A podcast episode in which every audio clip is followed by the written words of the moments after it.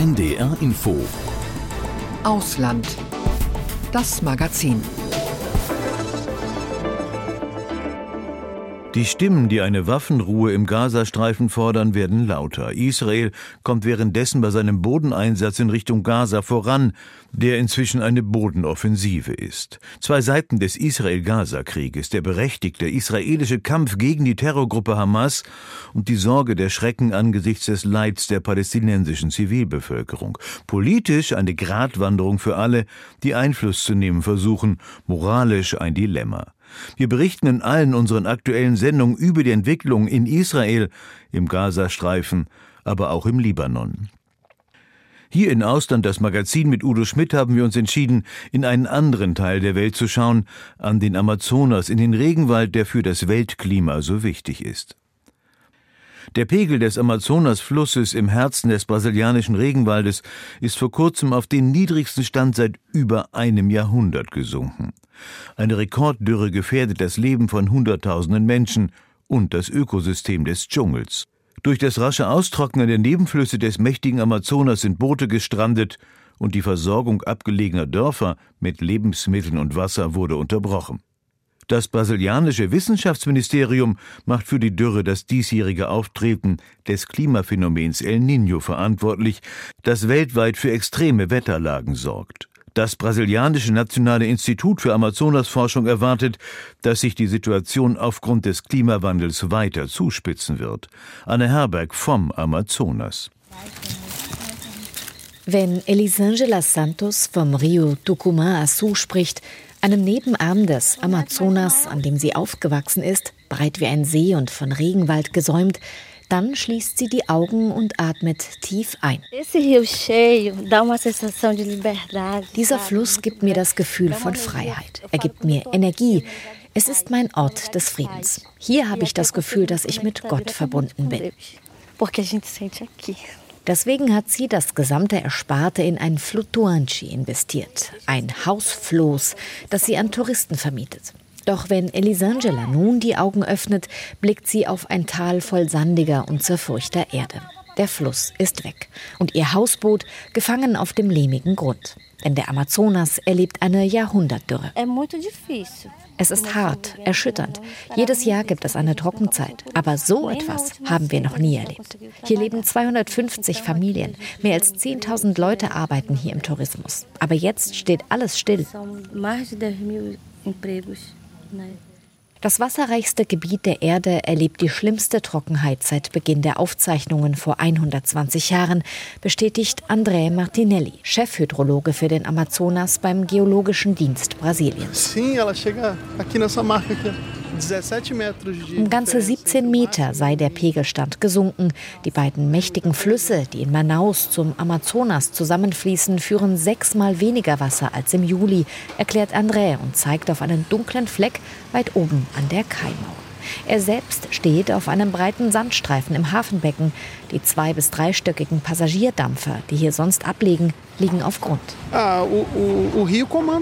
Der Fluss bestimmt unser Leben hier. Alles läuft über das Wasser.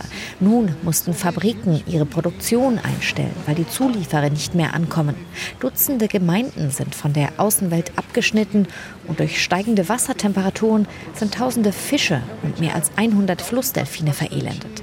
Die Dürre hat enorme wirtschaftliche und soziale Auswirkungen.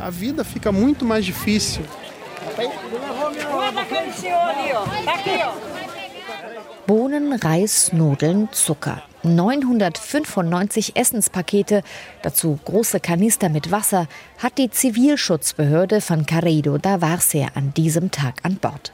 Es sind Hilfslieferungen für die kleinen Siedlungen der Flussbewohner gegenüber von Manaus, die von Ackerbau und Fischfang leben. Kelsina Oliveira wartet gemeinsam mit rund 100 Familien und ihrem dreijährigen Sohn in der langen Schlange. Wir haben seit drei Monaten kein Leitungswasser mehr, nur Wasser, das wir aus dem Fluss schöpfen. Aber der ist weit weg. Es gibt keine Fische mehr. Und unsere Pflanzen, unser Gemüse, das wir angebaut haben, ist verdorrt. Kelsima ist im siebten Monat schwanger. Doch zur Untersuchung war sie seit Wochen nicht. Zu anstrengend. Früher kam sie mit dem Kanu über Nebenflüsse zum Hafen am Amazonas. Doch dort, wo einst Wasser war, ist heute nur noch Matsch. Für die Lebensmittellieferung musste Keosima anderthalb Stunden zu Fuß gehen unter brennender Sonne. Nun hieven Nachbarn die 23 Kilo schweren Hilfspakete auf einen dreirädrigen Lieferkarren, der immer wieder im tiefen Sand stecken bleibt. Wissenschaftler wie der am Amazonas lebende US-amerikanische Biologe Philip Fernside sagen, aktuell verstärkt das Klimaphänomen El Niño die übliche Trockenzeit. Die Folgen allerdings würden durch den menschengemachten Klimawandel verstärkt. Die Wetterphänomene würden häufiger und extremer. Seit 1975 hat sich etwas im Klimasystem verändert. El Niño trat seitdem immer häufiger auf. Im Weltklimabericht 2007 konnten wir erstmals klar sagen, dass dies mit der globalen Erderwärmung zu tun hat. Wir müssen damit rechnen, dass wir in Zukunft immer mehr und schlimmere Dürren erleben werden.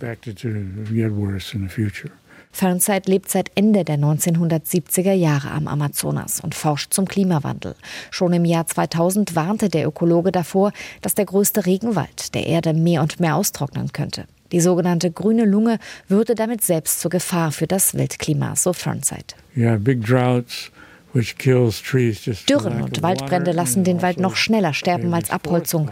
Und im Regenwald und seinem Boden sind Unmengen Tonnen an Kohlenstoff gebunden. Wenn in den nächsten Jahren auch nur ein Bruchteil davon in die Atmosphäre gelangt, dann wäre das ein entscheidendes Element, dass wir den Kipppunkt überschreiten, an dem die globale Erwärmung außer Kontrolle gerät.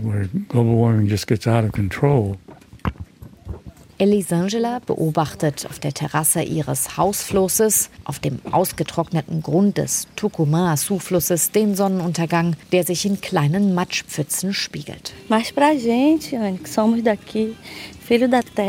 Wir, die wir in dieser Region verwurzelt sind, leiden sehr unter der Situation. Warum wird so viel abgeholzt? Warum tun die Menschen nicht mehr? Wenn der Amazonas nicht mehr grün ist, wird es kein Amazonas mehr geben. Amazônia sem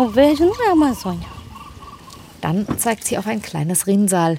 Das Wasser kommt langsam zurück. Sie hofft, dass ihr Floß an Weihnachten wieder auf Wasser schwimmt. Zumindest bis zur nächsten Trockenperiode. Anne Herberg. Anne, du warst gerade im Amazonasgebiet in der Nähe von Manaus. Die Welt schaut auf den Amazonas-Regenwald, weil der die globale grüne Lunge darstellt, die Barriere, die dem Klimawandel etwas trotzen kann. Jetzt ist von einer historischen Dürre die Rede. Du hast es eben schon in deiner Reportage geschildert. Als du vor einigen Tagen am Amazonas angekommen bist, hattest du es so schlimm erwartet? Naja, wir hatten natürlich alle schon Bilder gesehen, auch ganz furchtbare Bilder. Es sind ja wegen dieser Dürre auch zahlreiche Tiere, Fische und sogar ähm, die Flussdelfine verelendet, weil die Wassertemperaturen natürlich auch extrem angestiegen sind. Aber wenn man dann tatsächlich vor Ort ist und sieht, wie diese gigantischen Flüsse so weit zurückgegangen sind und Nebenarme des Amazonas, an denen wir unterwegs waren, wirklich einfach nur noch sandige Täler mit zur Furcht der Erde sind, wo die ganzen Schiffe wortwörtlich im Schlamm feststecken, das ist schon ja äh, schockierend, muss man sagen, wenn man mit den Leuten vor Ort spricht, die sagen einem, ja, wir sind Trockenheit gewöhnt, das gehört hier dazu, es gibt Regenzeit und Trockenzeit, aber derart krass war es nicht, solange ich mich erinnern kann. Und das haben uns wirklich 70-jährige ältere Leute gesagt.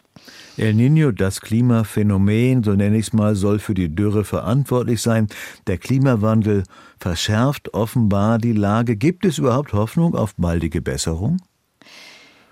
Nun, ähm, die, muss, die Frage muss man vielleicht äh, in zwei Teilen beantworten. Auf der einen Seite gibt es Hoffnung auf Besserung, ja, denn wie gesagt, die Regenzeit wird irgendwann anfangen. Es gab in den letzten Tagen sogar kleine Hoffnungsschimmer, dass äh, die Pegelstände wieder etwas angestiegen sind ähm, im Amazonasgebiet, auch in rund um Manaus.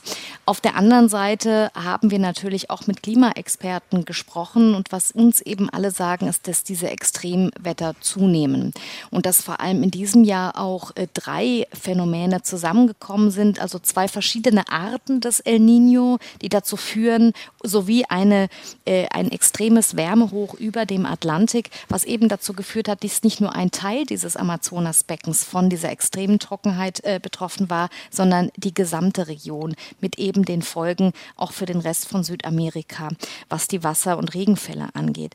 Und äh, die Beobachtung, die die Klimaexperten machen, ist, dass diese extremen Klimaphänomene eben zunehmen, als dass die Intervalle zwischen einer extremen Überschwemmung und einer extremen Trockenheit immer kürzer werden.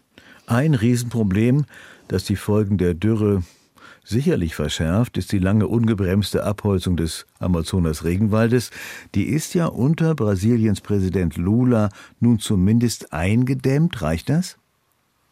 Auch da wieder würde ich sagen, muss man mit Vorsicht antworten. Auf der einen Seite ja, es gibt positive Nachrichten und das war auch die Rückmeldung, die wir von vor Ort gehört haben, dass das Umweltministerium ein wirklich ganz tollen Job macht, dass tatsächlich sehr viel aktiver äh, als unter Bolsonaro, beziehungsweise ist ja kein Wunder, äh, gegen die Abholzung vorgegangen wird. Und es gab ja auch positive Zahlen, dass eben die Abholzung im Amazonasgebiet extrem reduziert werden konnte. Allerdings ist sie im sogenannten Cerrado, das ist die Savanne, die an das Amazonasgebiet angrenzt, angestiegen. Und es gibt auf der anderen Seite eben auch warnende Stimmen, die sagen, ja, das Umweltministerium macht einen guten Job, aber Lula als Präsident auf der anderen Seite flirtet eben auch genau mit denen oder kommt den Interessen genau denen derer auch entgegen, die im Grunde für die Abholzung mitverantwortlich sind, sprich auch die Agrarlobby. Es sind große Projekte geplant, wirtschaftliche Projekte, die einmal äh, geht es um eine große Fernstraße, äh, die Manaus mit dem westlichen Amazonas verbinden würde und dadurch neue Flächen erschließen würde. Erfahrungsgemäß geht das mit neuem Siedlertum einher und damit mit erneuter Abholzung. Zudem geht es auch um Ölförderung nahe der Amazonasmündung und das sind alles Projekte, hinter denen Lula steht. Das ist ein offenes Geheimnis und das wäre eigentlich genau das Gegenteil, als gegen die Abholzung anzukämpfen. Tja, müssen wir kurz nochmal eben über, über Lula reden. Für uns hier, ich sag mal in Deutschland, in Europa, ist Lula ja so ein Hoffnungsträger gewesen und ist es auch immer noch. Also einer, der viel Gutes und Sinnvolles tut, den Klimawandel bekämpft und äh, mit dem wir uns zumindest in wichtigen Punkten einig sein können. Haben wir ein ganz falsches Bild? Ähm, ich glaube, manchmal gibt es einen etwas naiven Blick auf Lula. Er ist in erster Linie ein sehr, sehr pragmatischer Politiker, äh, der immer gut darin war, einzelne Interessen eben äh, miteinander zu versöhnen. Er hat aber eben auch Politik zu machen mit einem Kongress, der hauptsächlich dominiert wird von Menschen, die nicht gerade äh, die großen Interessen hinter dem Umweltschutz haben. Das ist einfach ein Fakt. Er äh, spielt, glaube ich, auf beiden Seiten. Also er kommt äh, äh, diesen Interessen durchaus nach, dass er auch das Umweltministerium stärkt. Da wird ein ganz toller Job gemacht. Das ist Fakt, das bestätigen uns alle. Aber es werden auf der anderen Seite eben eben auch die wirtschaftlichen Interessen vorangetrieben, die für ihn ganz wichtig sind, um beispielsweise seine zweite große Stütze eben die Sozialprogramme mit voranzutreiben. Das heißt, er sagt, er braucht auch dieses Geld. Er kommt aus einer Politikrichtung, die man hier den Progressivismo, also äh, diesen Fortschrittsglauben äh, äh, mit vertritt. Das heißt, ähm, er ist nicht nur der grüne Engel, muss man sagen, sondern ist der Politiker, der ein riesengroßes Land managt mit allen Interessensgruppen und viele sind eben aus der Agrarlobby. Schauen wir noch einmal äh, zurück an den Amazonas. Ähm, Anne, du warst dort länger unterwegs. Wie ist denn die Stimmung der Menschen? Glauben die, dass ja, ihr Lebensraum zu retten ist? Also auch da gibt es ganz unterschiedliche Stimmen. Alle sagen so etwas wie gerade haben wir noch nicht erlebt. Viele sind schockiert und viele leiden ja auch ganz extrem darunter, denn das Leben am Amazonas wird vom Fluss bestimmt. Viele Gemeinden sind isoliert, das Trinkwasser, sauberes Trinkwasser ist ein riesengroßes Problem geworden. Wirtschaftlich äh, hat diese Dürre äh, die Region extrem zurückgeworfen, weil einfach äh, der Transport in vielerlei Hinsicht eingestellt werden muss, weil Schiffe nicht mehr durchkommen. Also das ist wirklich ganz, ganz dramatisch für die Region. Es gibt kritische Stimmen, die eben sagen, wir müssen endlich umdenken, wir dürfen, es darf nicht so viel abgeholzt werden. Wir Menschen haben Verantwortung dafür zu tragen. Auf der anderen Seite haben wir gerade eher auch unter der äh, ärmeren Bevölkerung Stimmen gehört, die das ja aus einem religiösen Blickpunkt betrachten, äh, vor allem aus den evangelikalen Gemeinden, die sehr, sehr verbreitet sind am Amazonas, in denen viele Menschen sagen, wir können eh nichts machen. Das ist die biblische Vorsehung, das war klar, dass das so passiert. Ähm, ich betone das, weil ich glaube, dass das wichtig ist. Die Evangelikalen dringen immer weiter vor in den Amazonas. Sie sind politisch ja gerade auch mit der Rechten in Brasilien sehr, sehr stark verbändelt. Für mich war das etwas Neues, dass ich so viele Stimmen gehört habe, die sozusagen gesagt haben, das ist Gottes Vorsehung, wir können dafür gar keine Verantwortung tragen. Das äh, habe ich als sehr besorgniserregend wahrgenommen, sozusagen zu sehen, wir ziehen uns aus dieser, wir haben auch diese Verantwortung gar nicht für diesen Klimawandel, sondern er ist biblisch. Anne Herberg war das aus Brasilien über die Lage am Amazonas. Anne, ich danke dir. Vielen Dank. Amla oder Oma Chu, wie die 105-Jährige genannt wird, ist die älteste Einwohnerin der indonesischen Insel Rempang. Ich möchte, dass meine Kinder und Enkel mein Stück Land erben, wenn ich einmal tot bin, sagt sie, befürchtet aber, dass das nicht passieren wird. Etwa 7500 Inselbewohnerinnen sollen einem Wirtschafts- und Industriegebiet Platz machen, dessen Vorzeigeprojekt eine riesige Glas- und Solarmodulfabrik in chinesischem Besitz ist. Die Rempang Eco City soll stolze 40 Prozent der Inselfläche einnehmen.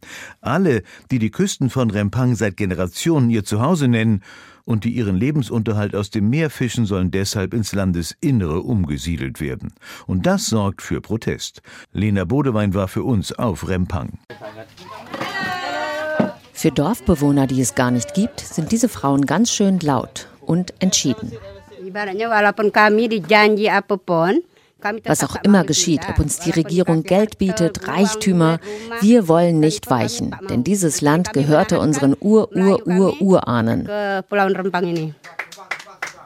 Ramna, Wati, Miskia, Linda und Deja sind wütend. Die Frauen stehen an einem Protestposten auf der Insel Rempang. Ein staubiger Feldweg aus roter Erde, voller Schlaglöcher führt hierher zum Dorf Pasir Panjang. Wenig ist hier zu sehen. Viel Grün, einige kleinere Gärten und Plantagen.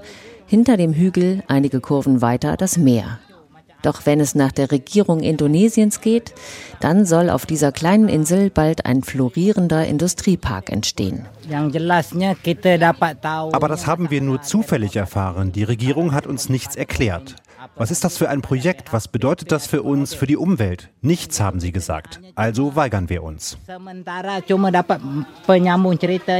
Sagt Iskandar, einer der Männer am Protestposten. Das Projekt ist die sogenannte Rempang Eco City, vor allem eine Glasfabrik, die gemeinsam von einer indonesischen Firma, der örtlichen Entwicklungsbehörde und Xinji Glas aus China gebaut werden soll. Xinji ist weltgrößter Produzent von Glas- und Solarpanelen und auf und um Rempang gibt es gute Quarzsande, die für die Glasherstellung wichtig sind. Dazu kommt die Nähe zum Handelsknotenpunkt Singapur. Das zusammen macht Rempang zu einem attraktiven Standort für ein solches Vorhaben. Wenn da nur nicht Menschen im Weg wären. Uh,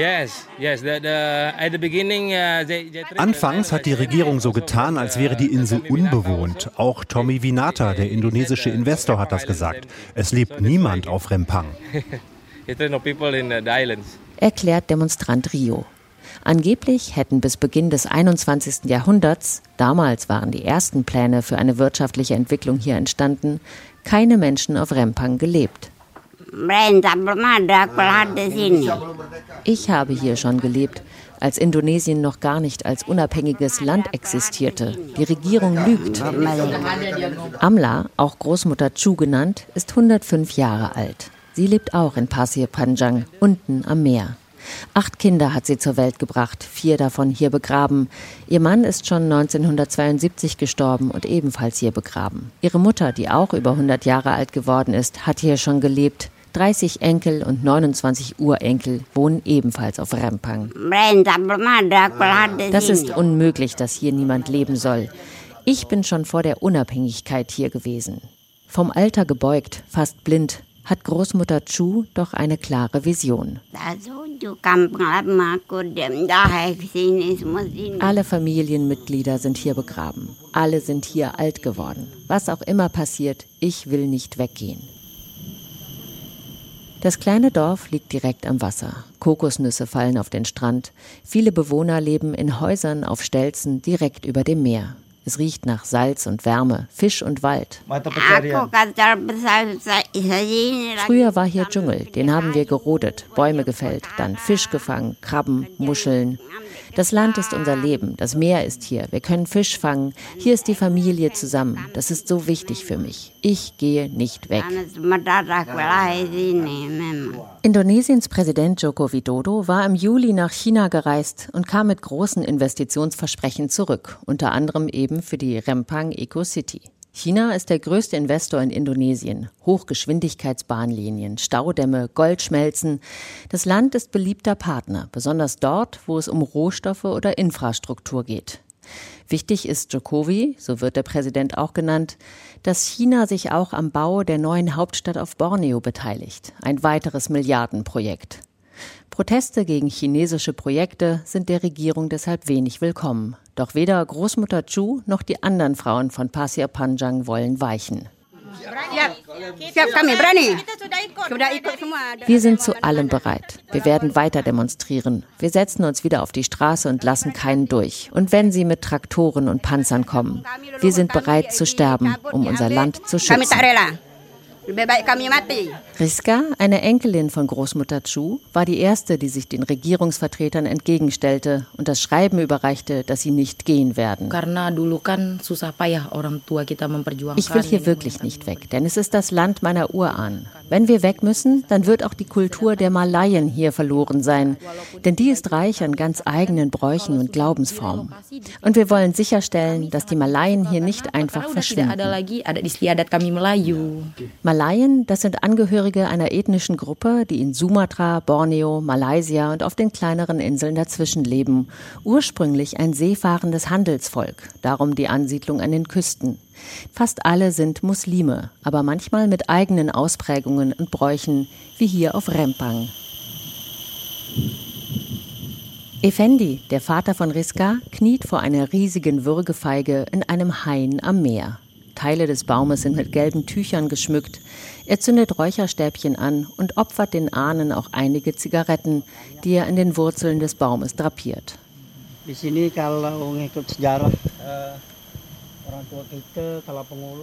Er deutet auf ein kleines Grabmal, ebenfalls mit einem gelben Tuch verziert.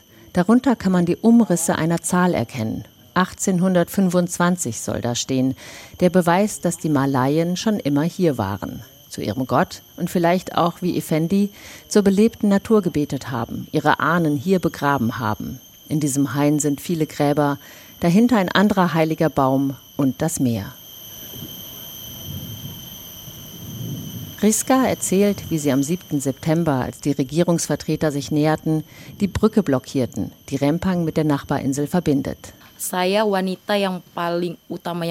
Wir haben eine Barrikade aufgebaut, um uns vor den Regierungsvertretern zu schützen. Die Polizei hat Tränengas eingesetzt, auch gegen Kinder, und einige von uns mit Gummigeschossen am Kopf getroffen. 43 Menschen wurden festgenommen. Viele sitzen immer noch im Gefängnis. Doch die Bewohner Rempangs lassen sich nicht einschüchtern. Sie kündigen weitere Proteste an. Rio gehört auch zu den Demonstranten. Er organisiert eine Art Volkszählung zusammen mit der Umweltschutzorganisation Walhi. Sie zählen die Bewohner der Dörfer als Beweis ihrer Existenz. Sie sammeln ihre Stimmen und auch, ob sie für oder gegen die Umsiedlung sind. Das Ergebnis Uh, Zu 70 Prozent sind sie gegen eine Umsiedlung. Aber die Regierung erzählt den Medien immer, dass 70 Prozent schon zugestimmt hätten. Immer mehr hören von der Geschichte Rempangs und unterstützen den Kampf. Denn, wie Großmutter Chu sagt, ich liebe dieses Land. Was, wenn dein Land einfach weggenommen würde? Lena Bodewein aus Indonesien. Wer mit dem Fahrrad durch die indische Hauptstadt Neu-Delhi fährt, muss schon besonders mutig sein. Fahrradwege gibt es keine und auf der Straße fahren Busse, Autos, Rikschas kreuz und quer ohne Rücksicht auf Verluste. Trotzdem gibt es in der Hauptstadt die Möglichkeit, geführte Touren mit dem Rad zu machen, zum Beispiel durch die engen Gassen der Altstadt, Old Delhi. Mit dem Fahrrad durch eine eigentlich vergangen geglaubte Welt. Astrid Koral ist bei dieser etwas anderen Tour mitgefahren.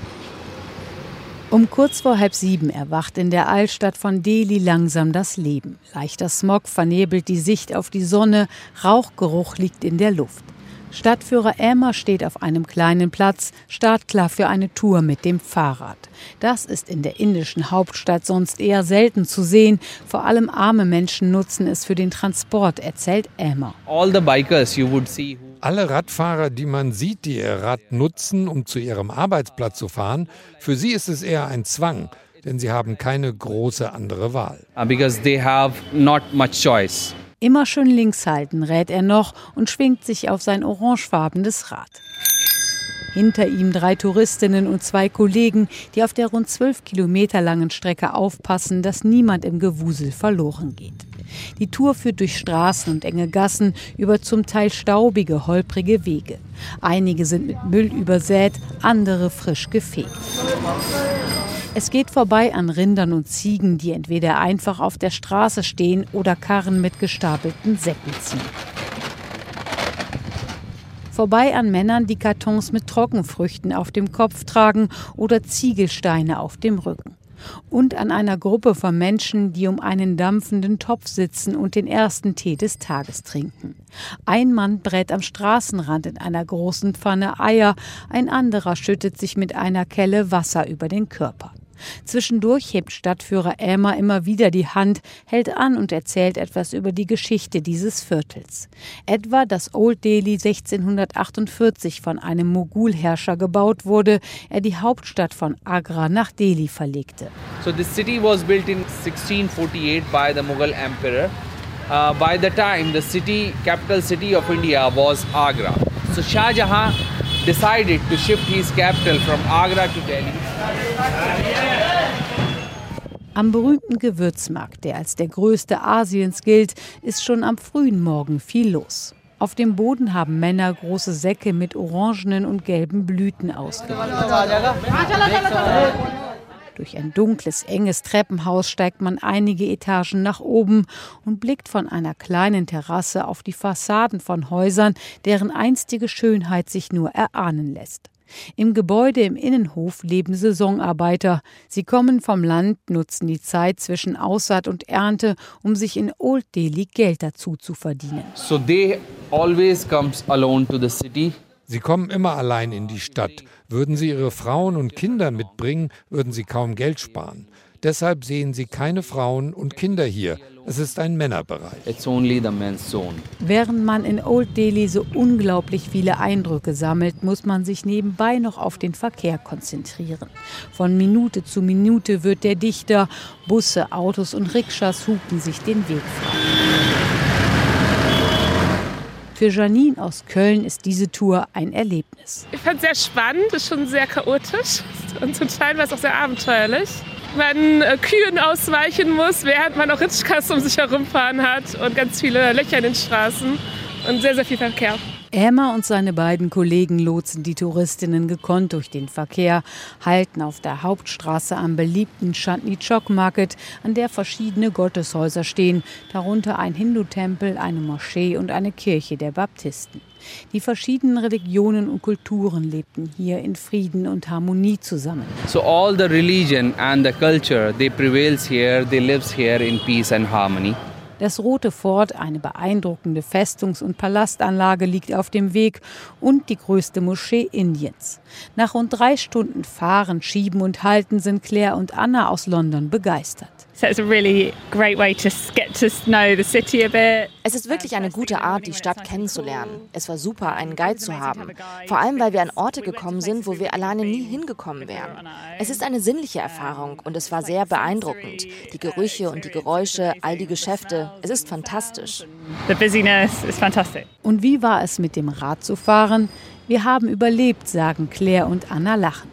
We survived. We loved that. We loved that. Auch wenn das Fahrrad bislang vor allem als Transportmittel für Arme gilt, immer mehr Menschen denken wegen der starken Luftverschmutzung darüber nach, umzusteigen, erzählt Elmer. Auch über Fahrradwege werde gesprochen. Dass sich sobald etwas ändert, kann man sich nach der Tour durch Old Delhi allerdings nur schwer vorstellen. Astrid Korall aus Indien. Und das war Ausland das Magazin mit Udo Schmidt. Ein Podcast von NDR Info.